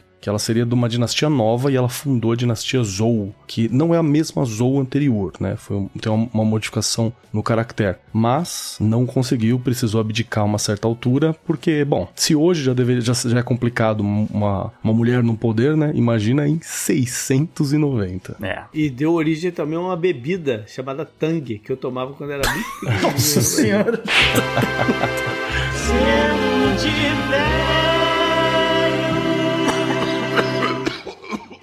era pozinho, a base do pozinho, né? Uhum, que tinha propaganda. O menino está com sede, mas nós não temos não, laranja. Não temos laranja. Vamos lá. Vamos lá para uma pataquada que começa no dia 28 de outubro, que é a gestão do senhor Elon Musk no Twitter que ele adquiriu por fictícios 44 bilhões de dólares. É, diga-se de passagem, já foi uma pataquada compra do, da rede social. No dia, a partir do dia 28 de outubro é só ladeira abaixo. Mas tá aí, a rede social firme e forte, aparentemente né, crescendo, é o que dizem. Mas é, já que a gente tá falando aí de símbolos, é, já que né, é uma rede social importante para fins de comunicação, etc. No dia 28 de outubro de 1886, o presidente dos Estados Unidos, Grover Cleveland, ele vai inaugurar a Estátua da Liberdade, aí outro grande símbolo americano. E é, o, é um símbolo, né? Uma estátua de cobre Uhum. que famosamente foi presenteada por, pelos franceses, né? Essa estátua que acaba virando o grande símbolo da liberdade, né? A coisa do, dos imigrantes que chegam e veem a estátua no porto de Nova York. O Frédéric Auguste Bartholdi, que foi o escultor francês que fez a estátua, ele se baseou justamente no Colosso de Rhodes, que era uma das grandes das maravilhas do mundo, né? E ele conseguiu construir e tudo mais. É uma figura feminina, tá ali representando a liberdade, segurando a tocha, pans. Famosíssima, famosíssima. Isso aí. Vamos então pro dia 30 de outubro. No segundo turno, Luiz Inácio Lula da Silva derrota Jair Bolsonaro, então presidente do Brasil, no que, nas palavras do grande mestre Lulu Santos, não foi uma eleição, foi um exorcismo. É. eu, eu ia dizer que assim, a gente tava otimista, né? A gente terminou 2021 falando, cara, eu não sei o que esperar de 2022, mas vou tentar manter o meu otimismo. E queria dizer que assim, gastei todo o meu otimismo esse ano, tá, ouvinte? Eu não sei o que vai acontecer em 2023, mas. É, Não, mas a- a- o otimismo, a gente vai por partes. A gente fica feliz com essa pequena, com essa grande vitória. pô, uma grande, grande daí vitória. depois- É isso que tem que ser dito. Desde o dia 30 de outubro pra cá, né, quando a gente está gravando agora dentro de dezembro, essa vitória, ela, a proporção dela ganhou até força, porque a cada coisa que você olha, você toma consciência de que ela era, ela era até improvável de acontecer. Sim. Sim. Por tudo que, por tudo que foi feito em- em- na tentativa da reeleição do, do Jair Bolsonaro. O Exatamente. tanto que a máquina pública foi utilizada para tentar manter Jair Bolsonaro na presidência é desconhecido, assim, nunca se viu. Sim. Inclusive, estamos aí, né, com os cortes das universidades nesse momento, com dinheiro que provavelmente foi utilizado para bancar essa tentativa de reeleição. Uhum. Agora, falando em símbolos, né? No dia, olha só que coincidência, também no dia 30 de outubro, só que de 1817, Simão Bolívar torna-se presidente da Terceira República da Venezuela. Exato. Para quem não sabe, Simão Bolívar, né, é um grande revolucionário venezuelano que pertencia a uma família da aristocracia crioula, que era a galera que tinha muito poder e tinha descendência direta é, da, do- da Europa, mas nasceu em território, em território latino, né, daqui da América Latina. Bolívar é um dos libertadores da América, Isso. né, daquele evento maravilhoso de futebol que, que tem por aí. É, não- é- é- é- E as pessoas não, Ah, não é. querem misturar, né? Política com esporte, né?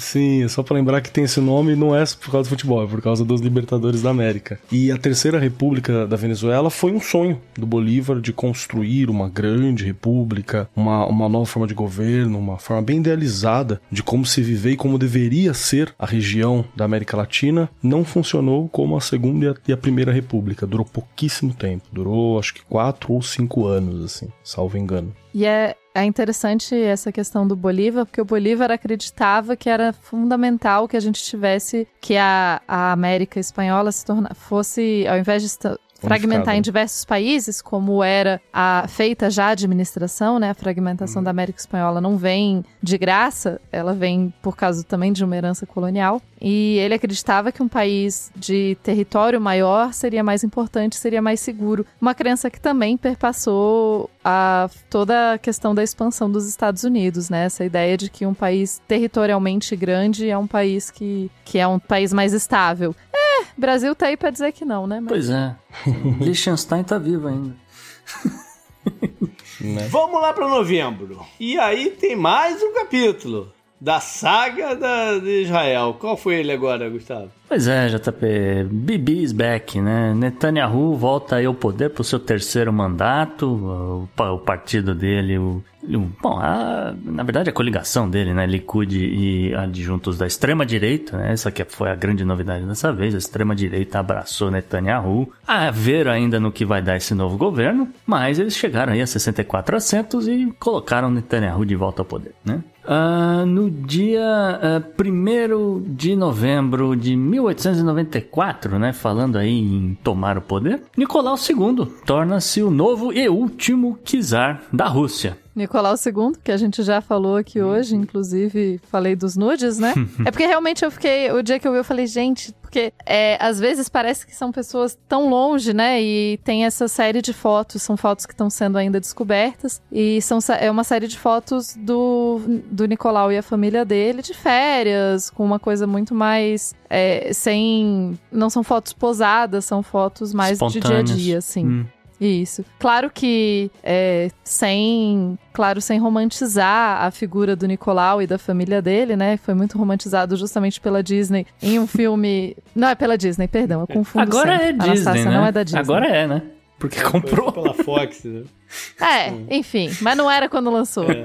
Mas é toda essa ideia de romantizar o, a família imperial russa, né? E mostrar como foram malvados e cruéis os revolucionários. É, revoluções e países não são malvados nem bonzinhos. Uhum. E a própria, o Nicolau não tem exatamente o governo mais tranquilo. Ele não. faz parte de uma longa tradição russa de matar pessoas de fome e, e de uhum. controlar um país de uma forma que não funcionava tão bem mais. Tá muito diferente do Israel.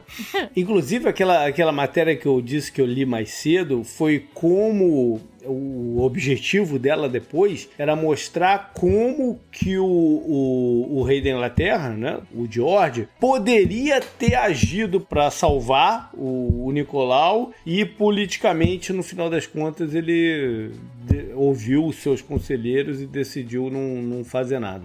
Dia 15 de novembro, que é o mais popular dia, a importância do dia aqui de novembro, porque é o aniversário do Flamengo. Mas tudo bem. Vamos lá, porque. Muito bom. Ninguém liga.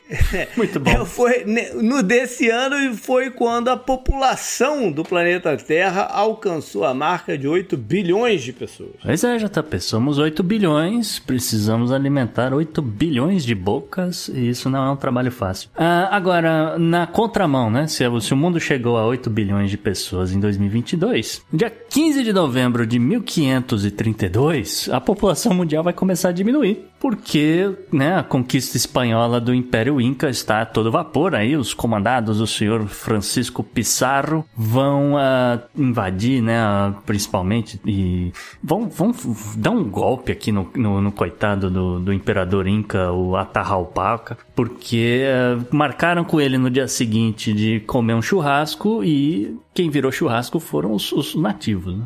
Exatamente. Se você parar para ver quais foram os crimes cometidos pelo Império Espanhol durante sua expansão na América Latina aqui, que na época não era ainda América Latina, né? Era os povos ameríndios, foi, foi terrível, assim. A Biayala. É, a Biayala era o, Mas eu acho que não eram os incas que chamavam de Abiayala, né? Não, Quem a Biayala é o nome do...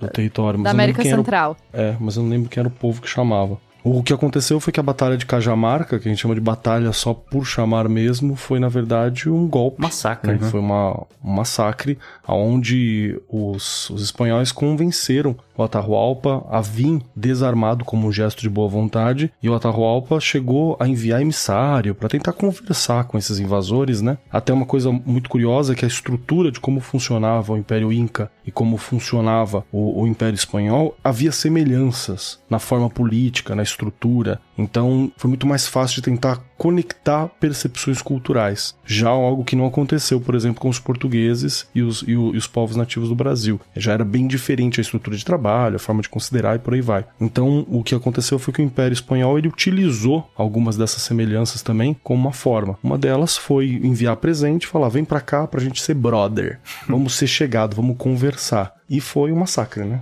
Veio uma. Acho que chegou a, a ter uma comitiva com mais de mil, mais de mil homens juntos Sim. com o Atahualpa, e mesmo assim todos eles desarmados, enquanto você tinha os exércitos do Pizarro, né? E eles vão matar milhares. Até porque o Atahualpa era um cara civilizado e se tem um encontro diplomático, ele Você parte do Né? princípio que é um encontro diplomático, né? não contava com os espanhóis.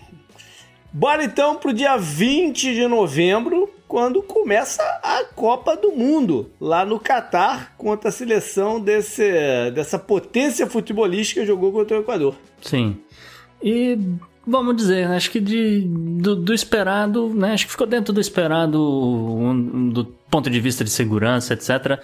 Não vi, assim, é claro que teve muita polêmica e tal, com questões de ah, poder usar a abraçadeira disso, daquilo, da bandeira de Pernambuco ser confundida com bandeira LGBT e demais coisas, mas assim, no geral, acho que ficou dentro do esperado. Acho que ninguém ficou muito. Não, o, é, o, a borracha cantou. Claro, Né, por lá várias vezes. claro, claro. Uma Copa é, inusitada, né? Pela, até por, por ser em novembro Sim. e não na época que ela sempre é disputada. Por ser num país pequeno sem tradição nenhuma de futebol, que construiu os seus estádios lá, né? ah, Toque de, de um caixa. modo. É, de, de um modo. Né, Questionável pra caramba. é, e que alguns vão ser demolidos agora, ainda tem essa, né? Com isso tudo tem um impacto ambiental enorme. Com certeza. É uma Copa de estádios vazios, que é também uma novidade ruim, né? Você vê, você olha as imagens e você vê muito lugar vazio no- no- nos estádios. Não é que os ingressos não foram vendidos, os ingressos foram vendidos, mas como é uma Copa que não é para acesso popular, Sim, é uma Copa para privilegiados, sim. privilegiado decide na hora não ir no jogo. Pois é. Falando aí em grandes espetáculos, JP, no dia 20 de novembro de 1805, estreia em Viena a única ópera de Beethoven, a ópera Fidelio, que aí tem uma história aí de sacrifício pessoal, heroísmo e triunfo final e tal. Então achei um paralelo bacana com Copa do Mundo. Tá bom. E Beethoven, que ao escrever essa ópera já não ouvia mais, né? Sim. Ele já estava já completamente surdo, conseguia se comunicar por bilhetes com os amigos, e faz parte de por que que ele se retira da vida social. E eu acho interessante porque é essa demonstração de que a música, você não necessariamente precisa ouvir a música para compor a música, né? Perfeito. Vamos fechar então com dezembro, dia 6, Sim, quando rola o runoff da, da Georgia. E a gente falou muito no, no Podnext sobre isso, esse assunto. sim. né? E o desfecho, no meu ponto de ver, foi positivo. Sim, Porque o atual senador, né, que concorria para um mandato integral agora, o Raphael Warnock, derrotou o candidato bizarro republicano Herschel Walker, ex-jogador de futebol americano, e garante assim para os democratas a maioria de verdade no Senado, não dependendo exclusivamente do voto de desempate da, da vice-presidente. Já comentamos, né, quando esse programa for ao ar, já comentamos mais a respeito dessa corrida aqui. Mas, né, vale lembrar rapidamente que ah, ah, durante eh, todo o ano, ah, Herschel Walker só apareceu em dois comícios com o Donald Trump, que é o cara que indicou ele, a, né, e eventualmente ajudou ele a se tornar o candidato republicano. E nessa, nesse segundo turno não apareceu nenhuma vez, só que a galera associa, né? Associa o nome à imagem de Donald Trump. Então o prestígio dele tá complicado. Agora, ainda na Geórgia, vamos pro dia 6 de dezembro de 1865, né? O estado da Geórgia, enfim, ratifica aí a 13ª emenda da Constituição dos Estados Unidos, que abolia justamente a escravidão e a servidão involuntária. Né? Achei um paralelo, né, dia 6 com dia 6, esse, esse é bacana. Isso é bom mesmo, me bate. E é importante lembrar, cara, que diferente da nossa Constituição no Brasil, né, a Constituição americana, estadunidense, ela tem pouquíssimas emendas. Acho que soma 27 ou 28 emendas, né, pós Sim. a carta ter sido escrita. Enquanto a gente tem uma revista aqui, né, várias emendas, sendo fascículos de revistinhas sendo acrescentados a nós. Então é bem curioso isso. Vou lá propor uma PEC. É, rapidinho. Mas ó, eles não têm emendas, mas eles alteram as leis deles de outro formato. A Constituição Sim, deles, a- esse centro básico de 13 pontinhos, ele é um. né, não são 13 pontos, mas Ponto enfim. de partida, né? Né? Ela não. Em nada se parece a Constituição atual dos Estados Unidos, em nada se parece com a Constituição que foi pensada lá atrás. Ah, sim. Só que eles usam outras formas de modificá-la. Inclusive, ainda bem, né? Porque na 13 terceira, por exemplo, emenda, tá acrescentada a frase incrível de não haverá nos Estados Unidos ou em qualquer lugar sujeito à sua jurisdição nem escravidão, nem trabalhos forçados, salvo como punição de um crime pelo qual o réu tenha sido devidamente condenado. E tem uma reflexão moderna muito bacana sendo feita sobre se está sendo seguida a 13 terceira emenda, se ela não foi distorcida pela estrutura da sociedade. Tem um documentário bem bacana na Netflix chamado 13 terceira emenda, inclusive, que vai fazer uma reflexão sobre encarceramento, população preta, população negra. Há uma reflexão importante para ser feita ali também. É, e a gente mencionou mais de uma vez a questão aqui dos referendos estaduais, que, que é bom que se diga, né? Cada estado tem a sua própria constituição. Em alguns estados ainda havia, né, como forma de punição, a, como você falou, a servidão involuntária. E o único estado que ainda mantém essa porcaria é a Louisiana, porque um cidadão não conseguiu redigir um texto decente. É incrível. Vamos fechar esse ping-pong, então, de linha contemporânea com linha histórica, com o- a tentativa de autogolpe do senhor Pedro Castilho no Peru. É, JP, pelo menos a gente para de falar dele, né? Porque já tava de saco cheio de falar de Pedro Castilho e impeachment aqui nesse programa. Acho que esse ano, o quê? Deve ser a quarta, quinta vez que a gente tá falando de Pedro Castilho. Ahn, ele que tentou barrar a votação do impeachment, não adiantou nada, ele sofreu a destituição e acabou preso, tá? Nesse exato momento, a Dina Boluarte assumiu a presidência e a galera já tá protestando, pedindo a saída dela, falando que ela é traidora do movimento lá do Peru Livre, etc. E 2023 a gente vai falar sobre o impeachment do próximo já. É, que é... Dela, já é do próximo. É, exato. É, fazendo aqui um paralelo com ah, dias importantes, dias icônicos. ah, no dia 7 de dezembro de 1941, na Segunda Guerra Mundial, aconteceu aí o ataque de Pearl Harbor, né? A Marinha Imperial Japonesa vai realizar um ataque surpresa à frota do Pacífico nos Estados Unidos, que tá regis- tudo registrado naquele documentário com o Ben Affleck. Mesmo.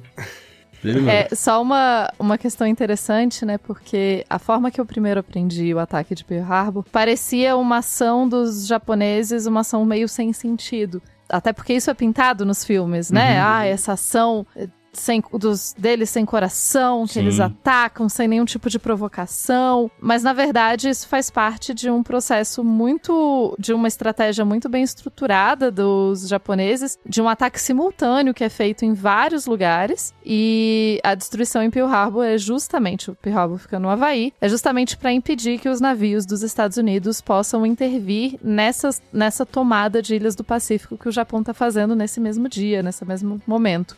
Eu achei interessante porque eu acho interessante os ouvintes conhecerem também, porque não foi um ataque. tinha- Era um ataque que fazia sentido dentro da estrutura de guerra que o Japão estava buscando. E em guerra, né, de novo, não temos bonzinhos e malvados. O Japão da Segunda Guerra Mundial, que era fascista. Eles sabiam que alguma hora os Estados Unidos entraria Sim. no conflito também. Sim, Sim, sim. Então resolveram atacar logo pra, pra tentar atrasar o máximo possível essa, essa entrada dele. Isso, e não era só, né, o achavam que ia entrar, eles Ia tinham informações concretas que eles estavam para entrar, né? E aí, com o ataque ao Pearl Harbor, você impede, que é o principal porto de acesso ao Pacífico. Assim como, pelo amor de todas as entidades santas sacrossantas, assim. não há justificativa para se lançar duas bombas nucleares em lugar nenhum. Claro, claro. Mas um dos motivos, né, do- dos Estados Unidos também atacar o Japão imediatamente, quando tá no fim da Segunda Guerra, é para que não continue uma guerra no Pacífico que possa cessar a costa americana, né? Era uma das formas, porque não se sabia se o Japão iria parar. O Japão ainda estava com o exército funcional, ainda estava com as ilhas do Pacífico dominadas, né? Então a última coisa que os Estados Unidos queria é que a guerra se estendesse para dentro do território dele, saindo da Europa. E daí os Estados Unidos gostam de contar a historinha clássica de que eles jogaram as bombas para salvar vidas. É, né? E... foi bem assim, né? Aham, aham, tá bom então. É, quem tiver curiosidade também pode assistir a Distopia, né? O Homem do Castelo Alto, disponível no Amazon Prime, Maravilhoso. que é maravilhoso. E tem um lance aí do o que poderia acontecer se os, os Estados Unidos tivessem perdido a guerra.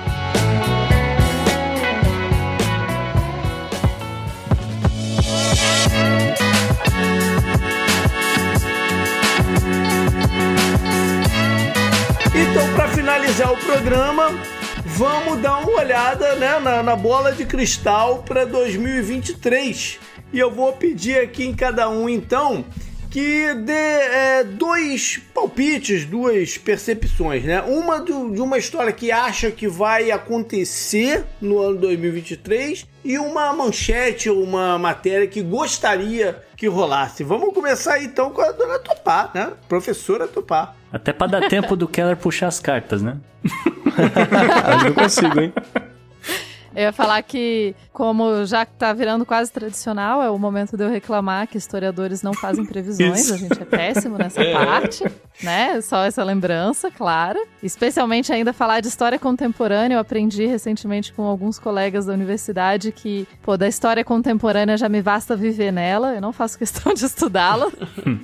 Mas o que eu gostaria que acontecesse, a manchete que eu queria ver, ah, eu queria ver a manchete de generais presos pelos crimes que eles cometeram durante a pandemia. Uf. Essa, essa é a manchete que eu queria ver. Mas aí, infelizmente, o que eu acho que vai acontecer, porque, né, conciliação, medo do exército, essa longa tradição latino-americana de temer o seu exército, embora a Argentina tenha dado um bom jeito nisso no final do último governo militar deles, né? Não los tengo miedo, né? Algo que eu gostaria de ouvir nosso presidente também falando. É, eu acho que é possível que a maior parte acabe numa grande pizza mesmo e a gente fique só frustrado. É. Keller.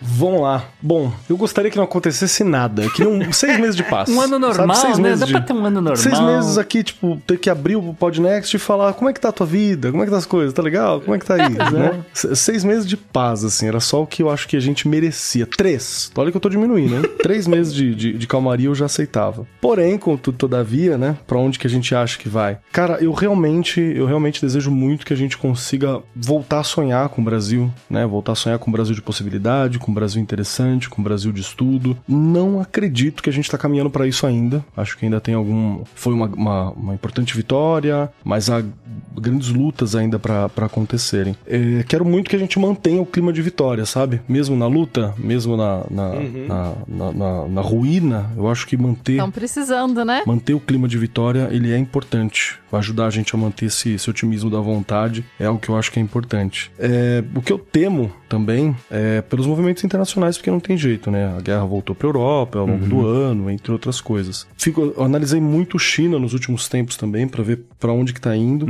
Então tem um pouco de preocupação, assim, de quais são as próximas atitudes, pra onde que a gente pode ir, como é, É. que tá essa, essa pseudo-guerra fria, né? Que tá sendo construída já há algum tempo. Então tem algumas reflexões ali. Gostaria muito que a guerra da Ucrânia, né, o, aliás, guerra para a Ucrânia e movimento militar especial para o senhor Putin desse uma, uma foi- aliviada, né? Uhum. Porque, bom, é sempre complicado e tem, tem outras questões, como por exemplo, quantidade de armas dentro do, do território europeu, né? Determinadas ideologias que têm se disseminado e se difundido dentro do, da- do continente também. Tem algumas coisas complicadas ali. Mas o que eu desejo de verdade é que a gente mantenha esse otimismo e essa vontade de construir um mundo melhor, né? A gente precisa disso. Boa. Bacana. Gustavo, o que que tu manda? Bom, JP, eu falei, né? 2022 eu tava otimismo e gastei todo o meu otimismo, então acho que pra 2023 a gente tem que ser um pouco mais pé no chão, um pouco mais realista, porque é um ano que tem uma tendência a ser um pouco mais complicado, tá certo? Ah, a gente tá chegando aqui ao fim de 2022 ah, com a China exportando nessa época do ano, né? Que é a época que a China, porra, tá, tá a mil as exportações. Esse ano a China tá registrando menos de 40% né, do que foi em relação ao ano passado, cara. É muita coisa. É uma boa parte é, com relação aí a, a- a questões de, de Covid, zero, etc., que prometeram aí flexibilizar, tá? É, então eu, eu, eu vejo aí um, um- um ano de, de 2023, um, um ano difícil, mas é aquela coisa, você tem, você tem obstáculos e você vai ver quem que vai conseguir transpor ou não os obstáculos, né? Exato. É, em termos de Brasil, o primeiro obstáculo, o primeiro grande teste, talvez, aí do governo Lula, além de toda essa questão é, é, de financeira, etc., isso aí acho que eventualmente vão resolver, mas acho que para mim o grande teste do, do governo Lula ano que vem vai ser renegociar questões de tarifa de Itaipu, né? Isso aí acabou caindo no colo Nossa, dele. verdade. E, e Bem lembrado. Prefiro, prefiro que seja né, um, um- um Itamaraty que está muito mais preparado para negociar esse negócio do que o do governo anterior. Porque ela não quer. Enfim, é só palpite meu. Ah, com relação aos Estados Unidos, o governo Biden vai começar um, um, um governo novo, uma coisa diferente, né? Uma inversão né, do Congresso com o Senado. É, não sei uh, o que vai acontecer de fato. Né? Realmente os Estados Unidos tem que tomar algumas medidas uh, para mudar um pouco essa questão da economia. Não sei o que vai acontecer. Eu sei dizer que, por exemplo, o Congresso vai estar voltado a investigar um monte de picuinha é. Isso eu posso adiantar desde. Já, tão, já tá sendo falado desde agora. Né, questões aí de Twitter Gate, de não sei o que, de laptop, etc. Que tem lá seus fundos de verdade, mas não acredito que vai dar alguma coisa, mas vai ficar nisso, né? Ninguém vai trabalhar, vai ficar todo mundo discutindo em comitê, e aí chama um e chama o outro, e vai depor e não vai depor, o que, que vai acontecer ou não, tá certo? E aí é preparação para a eleição de 2024, né? Então eles têm uma necessidade aí de mostrar serviço. Então não sei, acho que vai ser um ano desafiador e vamos ver quem de fato é estadista e quem não é. Em 2023, JP. Agora e você? Você não vai escapar, você tem que falar aí os seus palpites. É, não, não, não. não, beleza. Eu acho o seguinte, eu, eu, acho que a gente vai, vai acabar vendo algum tipo de acordo de, de, de paz aí ah, da, da, situação da, da Ucrânia, né? Eu acho que não dá para pensar em passar de 2023 isso. Sim. Né? Acho que a gente vai ver notícias boas vindo do, do Brasil em termos de articulações. Você falou de Itaipu, mas eu vou expandir um pouco mais de, de, de relacionamentos dentro da América Latina mesmo. Né? Eu acho que a gente vai conseguir dar alguns avanços nessa área. E o que eu queria ouvir, eu queria ouvir boas notícias vindo da África no ano que vem de menos conflitos, menos estabilidade política e, e, e eu, eu, eu, costumo dizer que a África é, é onde para onde eu vejo o desenvolvimento, o caminho de desenvolvimento do, do, do nosso planeta, de é, para onde investimentos devem, devem virar. Eu uhum. queria começar a ver mais boas notícias vindo da África do que em 2022, 2021 a gente teve. É isso aí. Legal.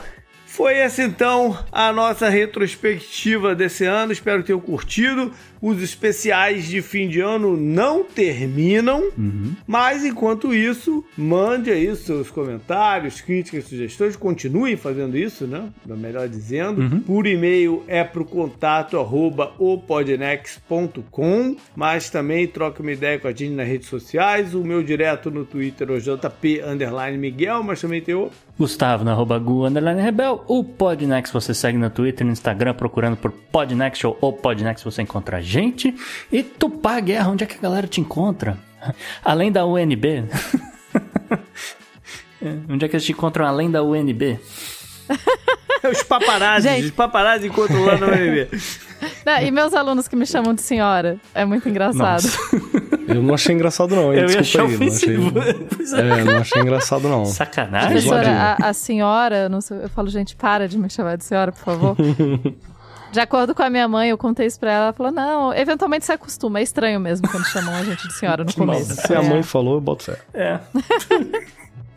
Mas é isso, arroba Tupaguerra em quase todas as redes sociais. Eu acho, acho que até no Mastodon, mas eu, eu não entro lá com frequência, mas tem arroba. Teve isso também esse ano. e Keller, onde a galera te encontra, cara? Vocês me encontram, se quiserem, por sua conta e risco, no arroba Marcos Keller do Twitter, em vários lugares, e arroba Cobold Keller lá no Instagram. Cobold do bichinho mesmo, é. Fiz na adolescência, adorava RPG, né? Uhum. Ainda gosto, e ficou.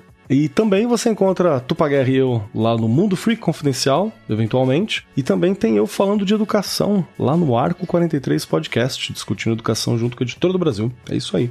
Maravilha! Valeu, galera. Até a próxima. Até ano que vem. Valeu, galera. Um abraço. Feliz ano novo.